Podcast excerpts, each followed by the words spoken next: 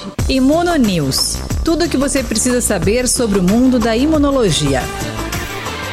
A nossa conversa é com o professor do Departamento de Educação em Saúde da Universidade Federal de Sergipe e coordenador do projeto de extensão Imunonews, Diego Moura Tanajura. Ele tem experiência em pesquisa sobre ensaios pré-clínicos de vacinas no Brasil.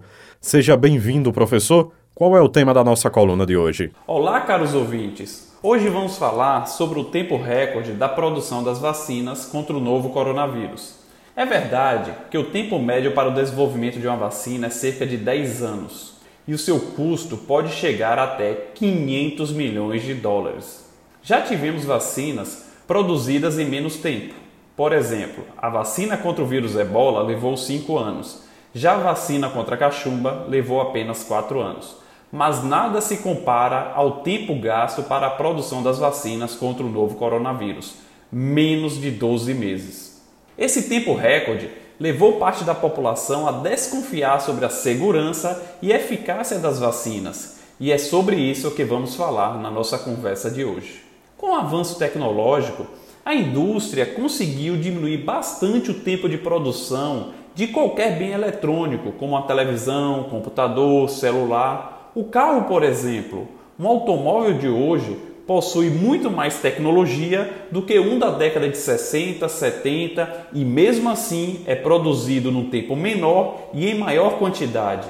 Por que isso não aconteceria com os produtos farmacêuticos, como as vacinas? Hoje possuímos tecnologias mais avançadas para desenvolver e produzir vacinas de forma mais rápida e segura. Além disso, as vacinas contra o novo coronavírus não possuem nenhuma tecnologia nova com exceção da vacina de RNA, todas elas utilizam alguma tecnologia que já é utilizada para a produção das outras vacinas que tomamos em algum momento. E as de RNA, como as da Pfizer e da Moderna, já vêm sendo estudadas há mais de 30 anos. Então, já é uma tecnologia muito bem conhecida pelos cientistas. E podem anotar, essas vacinas de RNA elas vão revolucionar a forma de fazer imunizantes, pois são fáceis de produzir e seguras. A empresa americana Moderna trabalha no desenvolvimento de 21 vacinas de RNA contra diversas doenças infecciosas para o tratamento do câncer e doenças metabólicas. Agora, professor, de fato, houve um investimento financeiro histórico na produção dessas vacinas contra a Covid-19? Basta lembrar o que a pandemia fez e faz com o mundo. Ela praticamente parou países. Só olharmos o quanto a economia encolheu no ano de 2020. Por conta disso, muitos países e empresas injetaram bilhões de dólares na produção de vacinas. Atualmente, são mais de 260 vacinas em desenvolvimento. Isso nunca aconteceu na história da vacinologia e só com a vacinação em massa poderemos dar um basta nessa pandemia e a economia voltar a crescer. Muitas das vacinas aprovadas e em desenvolvimento contra o novo coronavírus não surgiram durante a pandemia. Elas têm anos de estudos por trás. A vacina de Oxford AstraZeneca, em parceria com a Fiocruz e em uso no Brasil, utiliza uma metodologia de vetor viral que vinha sendo desenvolvida há quase 10 anos. Então, só foi adaptar a vacina para o vírus atual. O mesmo aconteceu com a Coronavac, a vacina chinesa da Sinovac, em parceria com o Instituto Butantan. A Sinovac já estudava uma vacina contra outro coronavírus que surgiu lá em 2002, 2003. Da mesma forma, só foi adaptar a vacina para o novo coronavírus. A rapidez, professor, no processo de produção dessas vacinas naturalmente acabou chamando muito a atenção e gerando fake news. O que o senhor pode falar sobre isso? Muitas fake news circularam dizendo que as vacinas pularam etapas ou não foram testadas em testes pré-clínicos, que são aqueles testes em modelos animais, o que não é verdade. Nenhuma etapa foi pulada. Todos os testes necessários foram realizados para certificar a segurança e a eficácia das vacinas. No entanto, a burocracia em cima dos testes foi reduzida. Muitas vezes levava-se meses para aprovar a mudança de uma fase clínica para outra.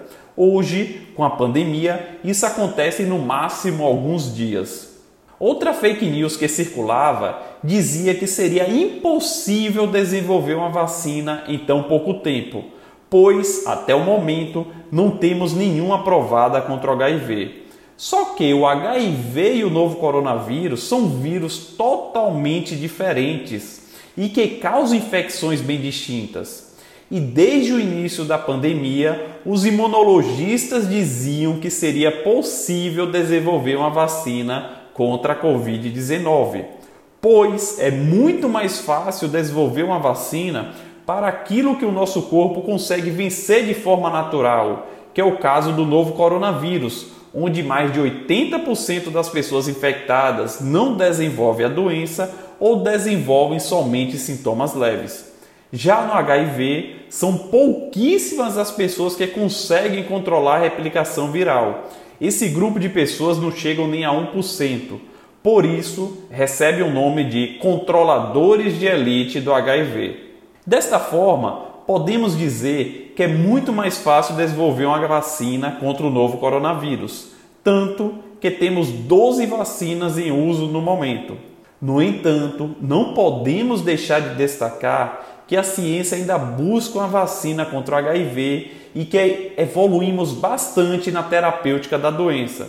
Por exemplo, o paciente portador do vírus Hoje, ele possui a mesma expectativa de vida das outras pessoas. Isso é um avanço. Para encerrar nossa conversa, caros ouvintes, peço que vocês não ouçam os políticos para saber se uma vacina é segura ou não, se é eficaz ou não. Peço que vocês ouçam a ciência, os cientistas, os especialistas no assunto. Professor Diego Moura Tanajura, foi muito bom ouvi-lo aqui na Rádio UFIS FM. Até a próxima. Essa foi a nossa conversa de hoje. Obrigado e até a próxima. Imuno News. Tudo o que você precisa saber sobre o mundo da imunologia.